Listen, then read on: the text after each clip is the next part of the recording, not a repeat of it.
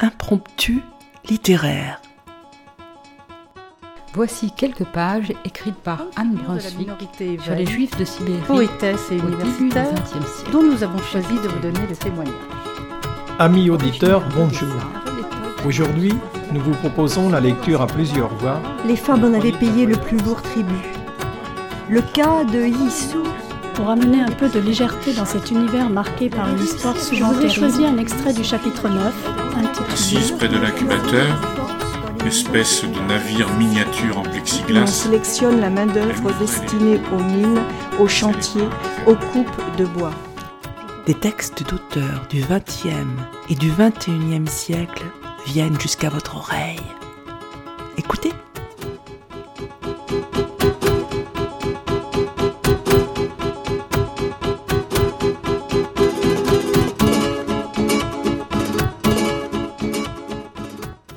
Chers auditeurs, chères auditrices de Radio G, bonjour. Bonjour Christophe. Bonjour Christine. Aujourd'hui, nous allons nous transporter très loin, au nord-est de la Russie, le long de la Lena, qui est un fleuve qui coule du sud vers son delta situé dans le Grand Nord. Pourquoi Christophe avoir choisi de présenter Les papillons de la Lena de Christian Garcin? Alors d'abord parce que j'ai entendu parler de Christian Garcin lors d'un atelier d'écriture. C'est un de ses ouvrages qui s'appelait Vidas qui a fourni le thème du sujet du jour. Je me suis procuré le livre et en fait je l'ai pas tellement aimé. Mais en revanche, j'ai été très attiré par la liste des autres ouvrages du même auteur, notamment des titres évocateurs comme Le vol du pigeon voyageur ou La jubilation des hasards. Bien m'en a pris de m'obstiner un peu, car j'ai découvert un univers ludique et joyeux que j'ai pris grand plaisir à arpenter. Que dire de Christian Garcin et de son univers? Il est venu à l'écriture sur le tard, mais sur un mode inspiré, généreux et prolixe. C'est un spécialiste des voyages, à la fois réel et imaginaire, un partisan déclaré des jeux de rêve, qui entremêle avec brio quête existentielle, fantaisie et des petites touches d'humour décalé. Il a notamment rêvé un jeune chinois spécialiste du rêve, qu'il a appelé Chen Wanglin, et a été s'amuser jusqu'à lui faire écrire plusieurs ouvrages, dont ses Sibériens papillons de la Lena, sous-titré Récits animaliers de Chen Wanglin. La plupart de ces ouvrages retrouvent le goût de l'imaginaire, et cette idée simple et puissante que le rêve et la réalité ne font qu'un, que les rêveurs les plus obstinés parviennent à modeler la réalité.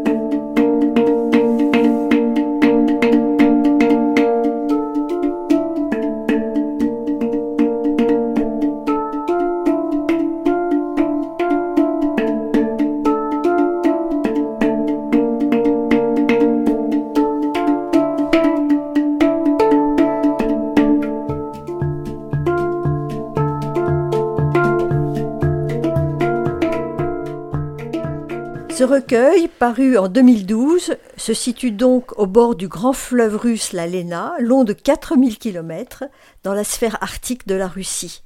Son cours se déroule au milieu d'un univers d'animaux, petits ou gros, qui évoluent sur ses bords. Sur un ton léger et parfois farfelu, l'auteur concentre sur un chapitre l'évocation d'un animal qui incarne un esprit, possède un tempérament et son langage propre. Pourquoi parle-t-on d'esprit animal? Alors, dans toutes les traditions des peuples premiers, on parle volontiers d'esprit pour désigner l'âme et l'essence des animaux et des choses qui nous entourent. Toutes les formes de chamanisme considèrent que tout être, toute pierre, tout arbre, toute fleur est doué de sensibilité, de conscience et de mémoire. Bref, de choses à raconter. Si tout est dans tout et réciproquement, tout ce qu'il faut est donc savoir voir, savoir écouter. Le chaman est cet homme capable d'une double vue, qui peut établir ce dialogue. Le conteur est donc un des avatars du chaman. Donc tous les animaux au bord du fleuve sont individualisés. Ils portent un prénom et un nom, souvent fantasques, imprégnés de langue russe. Pour vous en donner une idée, écoutez. Anastasia Franfreluche, le papillon, et son amie Sonia Babouchka. Mimolette Perséphone, l'éphémère. Mitrophane Stakhanov, l'écureuil bosseur qui porte le nom de cet ouvrier soviétique qui, au temps de Staline, abattait une tâche colossale. Selena kilométra, une sterne, qui, dans sa migration, parcourt 20 000 kilomètres du pôle sud au pôle nord et retour.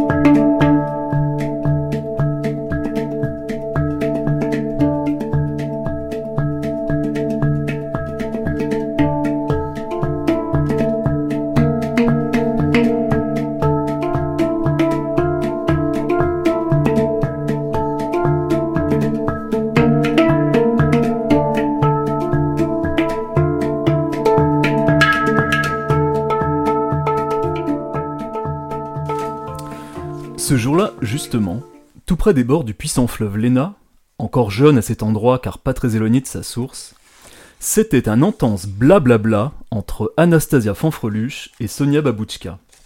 Toutes deux posées sur un morceau de bois mort qui se trouvait là, et dont la forme vaguement ronde, ornée à l'une de ses extrémités de deux courtes branches parallèles, pouvait évoquer la silhouette maladroite d'un lapin.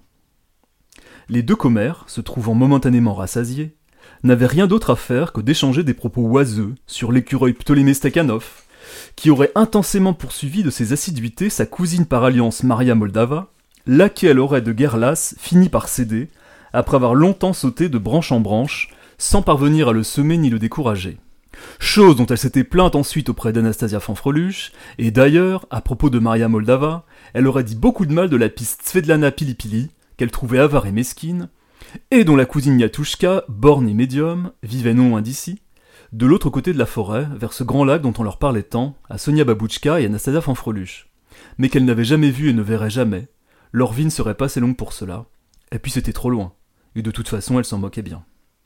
Bref, ça papotait, et ça ne voyait même pas arriver là-bas, pas tout près mais tout de même, Lyubomira Arkangelsk, suivi de ses trois louveteaux, Ivan, Dimitri et Alyosha.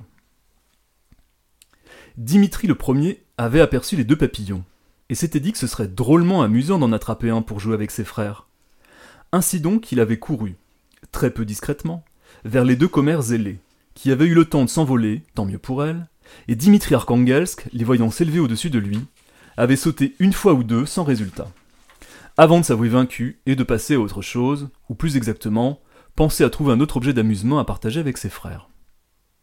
Lyubomira Arkangelsk avait observé le manège de son fils, et d'un air à la fois sentencieux et bienveillant, lui avait récité un proverbe, en articulant bien, ainsi qu'elle le faisait souvent, et du mieux qu'elle le pouvait, car Lyubomira attachait beaucoup d'importance à la correction de ses phrases. Le battement d'aile d'un papillon à la source de la Léna peut suffire à provoquer un combat de bœufs musqués à son embouchure. Proverbe que ni Ivan, ni Dimitri, ni Alyosha ne comprirent vraiment ignorant tous trois ce qu'était un bœuf musqué, aussi bien d'ailleurs qu'une embouchure. Mais Dimitri ne s'en souciait pas. Il regarda encore une fois les deux papillons qui voltaient tout là-haut dans le soleil poudré, et, baissant les yeux, aperçut soudain le morceau de bois sur lequel il s'était posé, qui pourrait sans nul doute servir de jouet, d'autant qu'il ressemblait étonnamment à un de ces animaux à grandes oreilles. Comment s'appelait-il déjà? Regarde, maman, c'est comme un machin, là. Tu sais, avec les oreilles, le truc qui se mange. Sans attendre la réponse de sa mère, et d'ailleurs il n'y avait pas de question, il se précipita sur le morceau de bois mort, le saisit entre ses mâchoires, et revint fièrement le montrer à ses frères. Lesquels décidèrent dans la seconde de s'en emparer, ce qui provoqua course-poursuite très amusante, soufflantes et grognantes, sous l'œil bienveillant de Lubomir Arkangels, qui se promit de rappeler bientôt à Dimitri ce qu'était un lapin. Quant à l'embouchure et au bœuf musqué du proverbe, qu'elle tenait de sa mère, qu'il tenait de sa mère, et ainsi de suite jusqu'à la nuit des temps, elle n'en savait pas plus qu'eux, étant donné qu'elle n'en avait jamais vu non plus, ni d'ailleurs sa mère, ni la mère de sa mère, et au-delà, nul n'en sait rien. Un aigle passe à son tour, il s'agit de l'héliolodoli, qui s'empare du bout de bois, tout mâchonné et trempé de salive, qu'il prend pour un lapin mort. C'est ce bout de bois de forme bizarre, vu, touché par chaque animal, qui va servir de fil conducteur à l'histoire, comme une sorte de témoin dans un relais qui passe de main en main. Sur le bord du fleuve survient maintenant une éphémère, Mimolette Perséphone. Je crois que tu connais personnellement les éphémères, Christophe. Un petit peu, c'est vrai. Deux fois dans ma vie, j'ai eu l'occasion de me plonger dans le mystère de la présence des éphémères. La toute première fois, c'était en Inde au petit matin. J'ai ouvert la porte du bas des toilettes de ma chambre et été entouré d'un nuage vivant de petites bestioles affairées. Je les ai ensuite retrouvées dehors dans la cour de l'habitation, formant des groupes compacts et mouvants autour des lumières. Je me souviens avoir dépassé ce nuage pour sortir et avoir été obligé de marcher sur des centaines d'entre elles, qui faisaient une sorte de tapis craquelant sur le sol. Quelques mois plus tard, même phénomène en France, des nuées entières d'éphémères, obligeant à mettre les essuie-glaces en plein jour et là encore, ce bruit de carapace qui craque quand on avance. Mon impression a été double à chaque fois. Émerveillement devant une explosion de vie si soudaine, et petit frisson devant la brièveté de tout ça. L'éphémère porte en effet un peu mal son nom. On dit celle qui vit une journée, en réalité elle ne vit que quelques heures. Elle passe trois ans au stade de larve, éclot, volette, se reproduit, dépose des œufs et meurt. Mais restait cette question en tête, à laquelle le récit répond c'est quoi la vie d'une éphémère vue de l'intérieur? Je vais donner la parole à Mimolette Perséphone. Je connais donc très bien la raison pour laquelle j'ai traversé le fleuve, mais en revanche, j'ignore pourquoi je dois absolument le retraverser en sens inverse. C'est ainsi. Voilà tout. Peut-être dois-je terminer ma vie non loin de l'endroit où je l'ai commencée, ou la transmettre, c'est-à-dire pondre à proximité de l'endroit où je suis né. Allez savoir. Vous non plus, je suis sûr que vous ne savez pas tout ce que vous faites, ni pourquoi vous le faites. Mais revenons à ce gros oiseau. Il est un peu descendu, comme pour se poser quelque part, et tout en descendant, il se contorsionnait pour tâter du bec ce qu'il tenait entre ses serres. Au bout d'un moment, il l'a lâché dans l'eau. Ça a fait un gros ploc, et en grommelant quelque chose comme immangeable, beaucoup trop sec. Il avait l'air très en colère et il ajoutait L'Hélio n'est pas content. Tout de suite après, il s'est repris et a dit N'était pas content. Puis il a repris son envol, n'ayant probablement plus le moindre désir de se poser où que ce soit. Ensuite, il a disparu dans le bleu. C'était vraiment un drôle d'oiseau. Je n'ai pas très bien compris son manège. En attendant maintenant, je le vois, cet objet qui flotte tout là-bas à la surface du fleuve, c'est un gros bout de bois. Soudain, je réalise qu'il pourrait m'être utile. Je pourrais m'y reposer quelques instants pendant ma traversée du fleuve. Je suis si fatiguée, et je dois retraverser toute cette eau pour aller pondre là-bas de l'autre côté. Je sens bien que la fin de ma vie approche. Elle aura été belle, grâce à toutes ces fleurs dans lesquelles je me suis baignée tout à l'heure. Le bout de bois est emporté par le courant, qui heureusement n'est pas très rapide. Alors je rassemble mes forces, prends mon envol, me laisse porter par les courants d'air froid, le rejoins, le suis à la verticale pendant un bon moment, et parviens enfin à m'y poser. Il est vaste, il a des tas de trous, de traces de je ne sais quoi, il est bien usé. il sent un peu mauvais aussi. Mes filaments postérieurs trempent dans l'eau pourvu qu'il n'attire aucun poisson. Ce serait idiot de finir dans l'estomac d'une de ces bêtes hideuses avant même d'avoir pondu. Oh, je suis tellement fatiguée, je n'arrive plus vraiment à formuler mes phrases. Allez, encore un petit effort, un dernier. Tout à l'heure, je reprendrai mon envol, j'irai pondre là-bas de l'autre côté. Et puis ma vie s'arrêtera. C'est comme ça. Elle aura été riche, je transmettrai aux mimolettes à venir le rêve d'un oiseau bizarre, d'un matin de soleil, d'un bout de bois qui flotte et d'une sente aérienne et fleurie. C'est déjà beaucoup.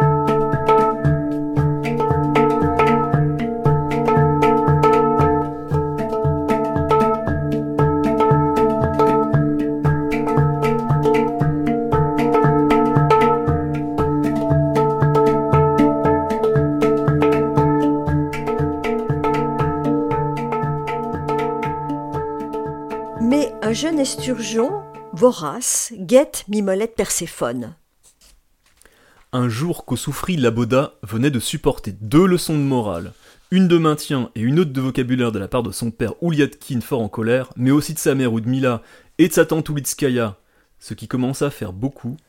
Tout cela parce qu'il s'était absenté quelques heures pour aller flâner au milieu d'un amas de hautes herbes situé au milieu du fleuve, milieu qui, vu la largeur de la Léna à cet endroit, se situait à quelques kilomètres, si bien qu'il s'était absenté fort longtemps, il faut le reconnaître, et que son père, sa mère, sa tante et tous les autres membres de sa famille s'étaient rongés les sangs, imaginant le jeune imprudent n'ayant pu résister à un de ces redoutables appâts, ressemblant à des délicieux petits crustacés que lancent les animaux humains pour attraper les esturgeons, l'imaginant donc traîtreusement extirpé de l'eau comme le premier goujon venu, et probablement ensuite dévoré, car ces animaux humains n'ont vraiment aucun principe. Auparavant, les choses allaient mieux tout de même. Le fleuve était plus sûr, l'insécurité était moindre, les techniques de pêche étaient moins sophistiquées, et les animaux humains beaucoup moins performants. C'est en tout cas ce que disait la famille Laboda, qui se faisait un sang d'encre pour le jeune Ossoufri. Bref, un jour donc Ossoufri Laboda, de retour de son expédition, s'était copieusement fait rappeler alors par une bonne partie de sa famille, il avait, comme à son habitude, acquiescé mollement à tous ses reproches, en agitant ses barbillons dans la vase, puis avait levé les yeux au ciel, c'est-à-dire vers la surface du fleuve, et là, il avait vu une drôle de chose, car faut-il le rappeler, Ossoufri Laboda disposait d'une vue inhabituellement perçante pour un esturgeon. C'était un gros morceau de bois qui ressemblait vaguement à une éphémère géante, avec ses deux longues branches fines qui rappelaient un peu les filaments que les éphémères traînent derrière elles en volant. Ossoufri Laboda ne pouvait savoir que pour d'autres animaux ce bout de bois ressemblait plutôt à un lapin. Et l'eût-il su que cela ne lui aurait rien dit, car jamais de la vie il n'avait vu de lapin. Pas même en rêve, ce qui entre parenthèses serait revenu au même, puisque pour Ossoufri Laboda, comme pour tous les membres de sa famille, et d'ailleurs pour tous les autres animaux, animaux humains exceptés, il n'y avait pas la moindre différence entre le rêve et la réalité, l'un étant tout simplement le prolongement de l'autre. Et d'ailleurs, en y regardant de plus près, Ossoufri distingua nettement, au-dessus de la pellicule mouvante de l'eau derrière laquelle se devinait, très loin, le bleu intense du ciel qui tremblotait, la silhouette longiligne et menue d'une éphémère, qui laissait traîner dans l'eau ses deux filaments postérieurs, comme pour créer une sorte de réplique miniature des deux branches qui se situaient de l'autre côté. Ossoufri la Boda n'avait jamais goûté d'éphémère adulte. Seules les larves de ces insectes étaient au menu habituel de sa famille. Son père, Ouliatkin, disait souvent que, de son temps, il arrivait que certains esturgeons très habiles parviennent à se saisir d'une éphémère adulte pour en faire leur dîner, ou plus exactement pour varier leur régime habituel. Et qu'elles étaient d'ailleurs fort bonnes, mais qu'à présent le monde était devenu bien trop dangereux. Les animaux humains guettaient partout le moindre mouvement d'esturgeons pour s'en emparer, sans compter les pirargues, ces aigles pêcheurs dont l'œil perçant repérait la silhouette d'un malheureux esturgeon à des centaines de mètres de distance. Auparavant, ils étaient moins nombreux, et donc la vie était plus sûre. Et puis, de toute manière, avant, tout allait mieux. Voilà ce que disait son père. Mais Ossoufri la Boda n'en pouvait plus des récriminations de son père et de tous les esturgeons en général. Ossoufri la Boda en avait assez d'entendre que tout allait mieux avant, que le monde partait à volo, que de leur temps le fleuve était plus sûr, la nourriture meilleure et plus abondante. Ce qu'il savait, c'est qu'il voulait s'échapper, qu'il y avait tout là-haut une éphémère probablement délicieuse, et qu'il lui suffirait de se précipiter sur elle, avec toute la vitesse dont il était capable, vitesse bien supérieure à celle de la moyenne des esturgeons qui n'en peuvent plus d'être lents, malhabiles et malvoyants, pour la gober avidement. Cela lui donnerait des forces pour pouvoir supporter les récriminations parentales qui ne manqueraient pas de redoubler ensuite. Il prit donc son élan, et sous le regard ébahi de ses parents qui n'avaient jamais vu un jeune esturgeon se comporter de la sorte, preuve, s'il en fallait une, que le monde à présent marchait sur la tête, il fila à la verticale, vif comme une ablette, vers la surface, là-haut. Malheureusement pour lui, l'éphémère qui se reposait sur le bout de bois flottant avait repris quelques-unes de ses forces, et au moment où souffrit la boda, la bouche grande ouverte, creva la surface de l'eau en une grosse gerbe d'écume, elle venait de s'envoler pour rejoindre l'autre côté du fleuve, où elle devait pondre et se préparer à mourir. souffrit la boda retomba donc bredouille à la surface de l'eau, jurant honteux et confus qu'on n'y reprendrait plus, mais soulagé malgré tout que personne n'ait assisté à sa déconvenue, ses parents n'ayant certainement pas vu l'éphémère, ni compris le but de ce départ précipité. Au chapitre 8, nous apercevons Spiridon Titov marchant tout en composant un poème. Spiridon Titov n'est autre qu'un élan du bord de la Léna. Solena Kilométra, la sterne voyageuse, s'approche et se perche dans ses bois. Et voilà que Solena Kilométra m'interpellait soudain de sa petite voix aiguë. Hé, Spiridon Titov Tu tombes bien, tiens Tu ne devineras jamais ce qui m'est arrivé Et, n'attendant même pas ma réponse, ce qui en soi n'est pas surprenant vu qu'il ne s'agissait pas d'une question, elle vint se poser sur mes bois, qui sont larges et plats comme une immense main d'animal humain, ou comme le bout de bois flottant sur lequel elle piquait du bec tout à l'heure. Étant donné qu'elle était perchée sur ma tête, je ne la voyais plus, mais je l'imaginais, toute petite, blanche et noire, sur mes grands bois, et je me disais que nous devions être assez amusants à voir. Cela me fit penser à un possible début de poème. À l'époque où les sternes, sur les bois des élans, ricanent bêtement, c'est la fin du printemps. Mais ça ne valait pas grand-chose, aussi je l'ai tout de suite oublié. Et du reste, elle ne ricanait pas. Le vent dans les derniers bouleaux chassait les gobemouches et les pouillots. Un peu plus au nord, il n'y avait plus de bouleaux, uniquement des mélèzes. Plus au nord encore, il n'y avait même plus d'arbres, juste la toundra, une immense étendue plate et nue, aux belles nuances de vert et de brun. Je le savais parce que je l'avais vu un jour, alors que j'étais encore tout jeune fan, avec ma mère qui s'était égarée par là après avoir fui devant un chasseur. Alors, imagine-toi, dit Solena Kilométra sans plus de préambule, que j'ai aperçu une grenouille posée sur ce bout de bois qui flotte là-bas. D'ailleurs, tu peux encore l'apercevoir si tu tournes vers la gauche. Je me tournai vers la gauche. Ah oui, dis-je, je le vois qui s'en va au loin, en effet. C'est très intéressant. En vérité, je n'en avais pas grand-chose à faire. Mais comment le dire sans vexer Solena Kilométra, qui, je l'ai dit, se vexe très facilement, comme toutes les sternes. Et ensuite elle s'énerve et pousse des petits cris qui me fatiguent. Je n'avais pas besoin de ça, j'avais besoin de calme pour mon poème. Tiens, fit-elle, il a un peu la même forme que tes bois, je n'avais pas remarqué tout à l'heure. Ah oui, peut-être, admis-je. Bref, reprit Solena Kilométra, tout à l'heure je vois une grenouille posée dessus. Alors qu'est-ce que je fais d'après toi? Je n'ai pas répondu, car je me suis dit que c'était juste une question rhétorique destinée à faire avancer son propre discours à laquelle elle répondrait elle-même, mais pas du tout. Qu'est-ce que je fais, à ton avis, hein, Spiridon? Quand je vois une grenouille toute seule sur un bout de bois, qu'est-ce que je fais? Mais réponds Euh, je ne sais pas, moi, fiche précipitamment. Tu vas la saluer? Selena poussa un petit cri perçant. La saluer Mais tu es complètement hors de la réalité, mon pauvre Spiridon Titoff. Ça ne m'étonne pas, toujours à rêvasser avec tes poèmes à la noix. La saluer Et puis quoi encore? Ben, je ne sais pas, fille un peu vexée. Tu me salues bien, moi, quand tu me vois. Non, mais alors, c'est vraiment n'importe quoi, je te jure. Évidemment que je te salue puisque nous nous connaissons. Et puis surtout toi, tu n'es pas comestible que je sache? C'était donc ça. Avec les carnivores, insectivores, piscivores et autres grenouillivores, c'est toujours pareil. Ils ne pensent qu'à manger. Ah, d'accord, je comprends, soupirai-je. Quand tu vois une grenouille, tu te précipites sur elle pour la manger. Mais bien sûr, qu'est-ce que tu veux que ce soit d'autre? Je ne sais pas si tu t'imagines que j'ai fait vingt mille kilomètres, oui, vingt mille, figure-toi, pour venir jusqu'ici. Il en faut du temps pour reprendre des forces après un tel périple. Des jours et des jours, parfois des semaines. Alors tu penses bien qu'une fois arrivé, totalement épuisé et affamé, je ne vais pas passer mon temps à saluer les grenouilles. J'ai plutôt envie de remplir mon estomac. Tu disais donc que tu avais vu la grenouille. Et puis Et puis, et puis, qu'est-ce que tu veux que je te dise? Elle a disparu, tout bonnement. Je m'approchai d'elle, et puis, plus rien. Ça m'a énervé, mais alors, c'est rien de le dire. Du coup, j'ai picoré le bout de bois pour passer mes nerfs. Comment tu expliques ça, toi? Elle aura plongé, dis-je. Tu me prends pour une idiote répliqua Selena. Non, elle n'a pas plongé, je l'aurais vue. Elle a disparu, je te dis. Je réfléchis un peu.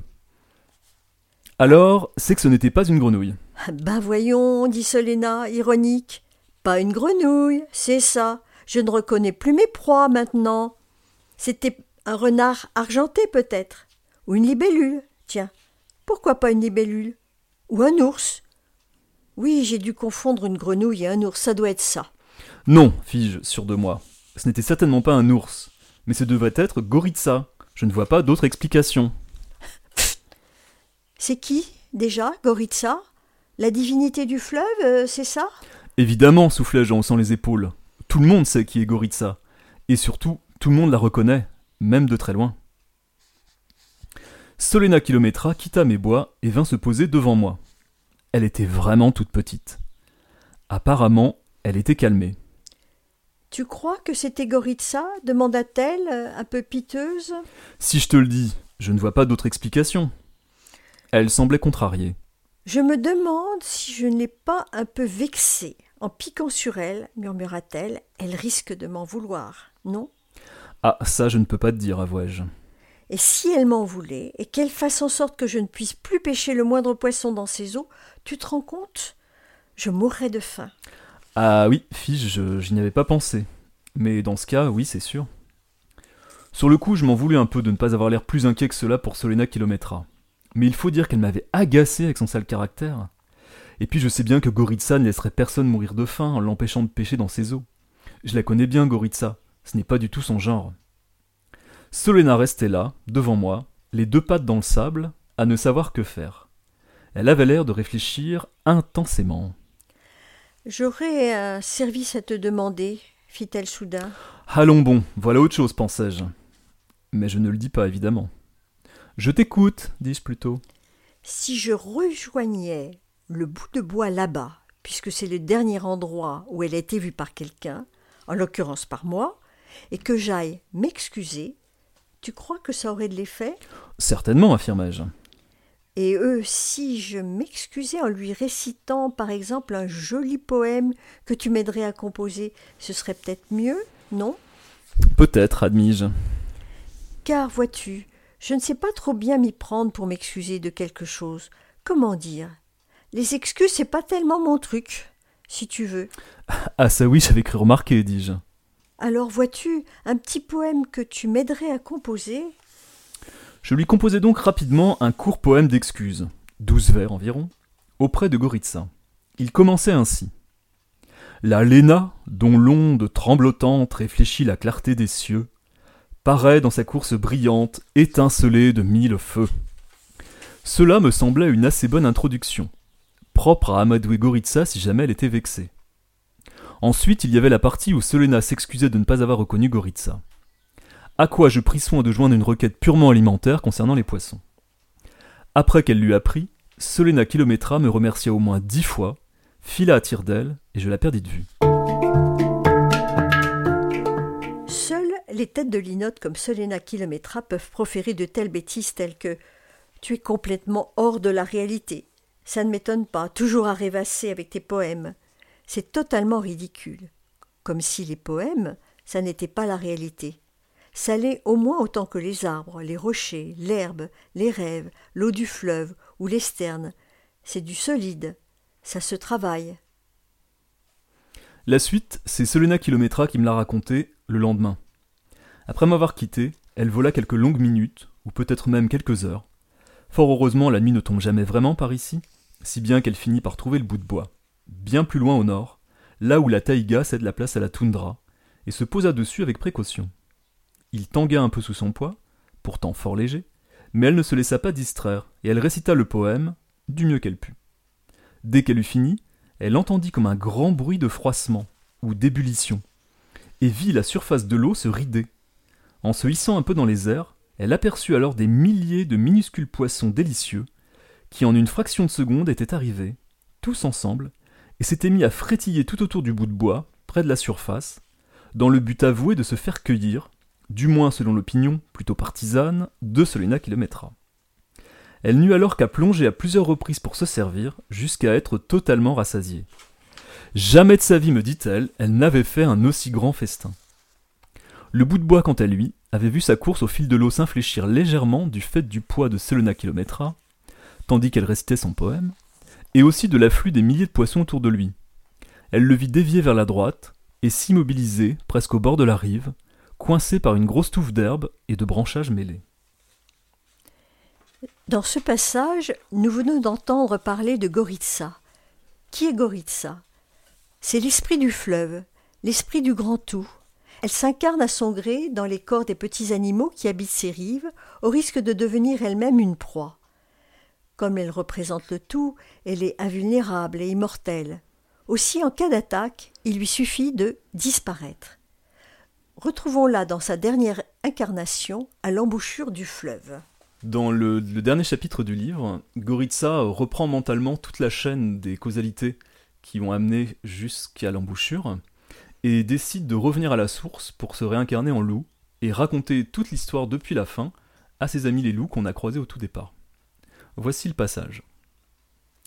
Évidemment, aucun des trois louveteaux ne savait vraiment ce qu'était un bœuf musqué, étant donné qu'il n'en avait jamais vu. Mais il leur en ferait un portrait précis, et peut-être en rêverait-il ensuite. Le rêve et la réalité étant somme toute très similaires à quelques nuances près, ce serait presque comme s'ils en avaient rencontré un.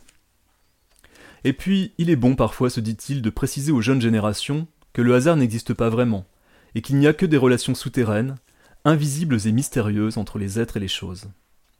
S'étant dit cela, le bœuf musqué Goritza disparut soudain de sa butte fleurie. Et avant de s'incarner en loup à fourrure argentée, quelque part non loin de sa source, il regagna sa nature primordiale de fleuve, redevint l'immense et puissant fleuve Lena, qui irrigue et nourrit le pays de Yakoutie sur des milliers de kilomètres du sud au nord, à l'intérieur et au bord desquels grouillent, jouent, se battent, se dévorent, se guettent, s'ignorent, s'apprécient, se détestent, se tolèrent, grandissent, vivent et disparaissent depuis des millénaires, des milliers de formes de vie, de l'éphémère la plus fragile au bœuf musqué le plus colossal, et sur lequel flottent parfois tant de choses diverses, comme certains bouts de bois à la forme un peu bizarre.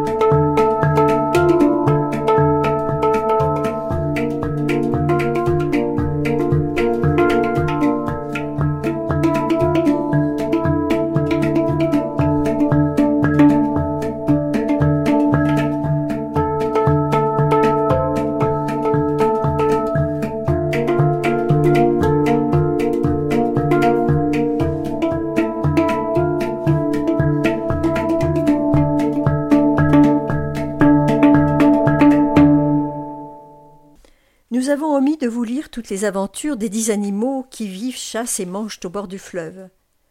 Vous n'avez pas entendu les aventures de l'esturgeon râleur, de l'écureuil travailleur, du lièvre qui demande sans cesse pourquoi, de Pamphile Strogonoff, le bœuf musqué, amoureux et terriblement jaloux.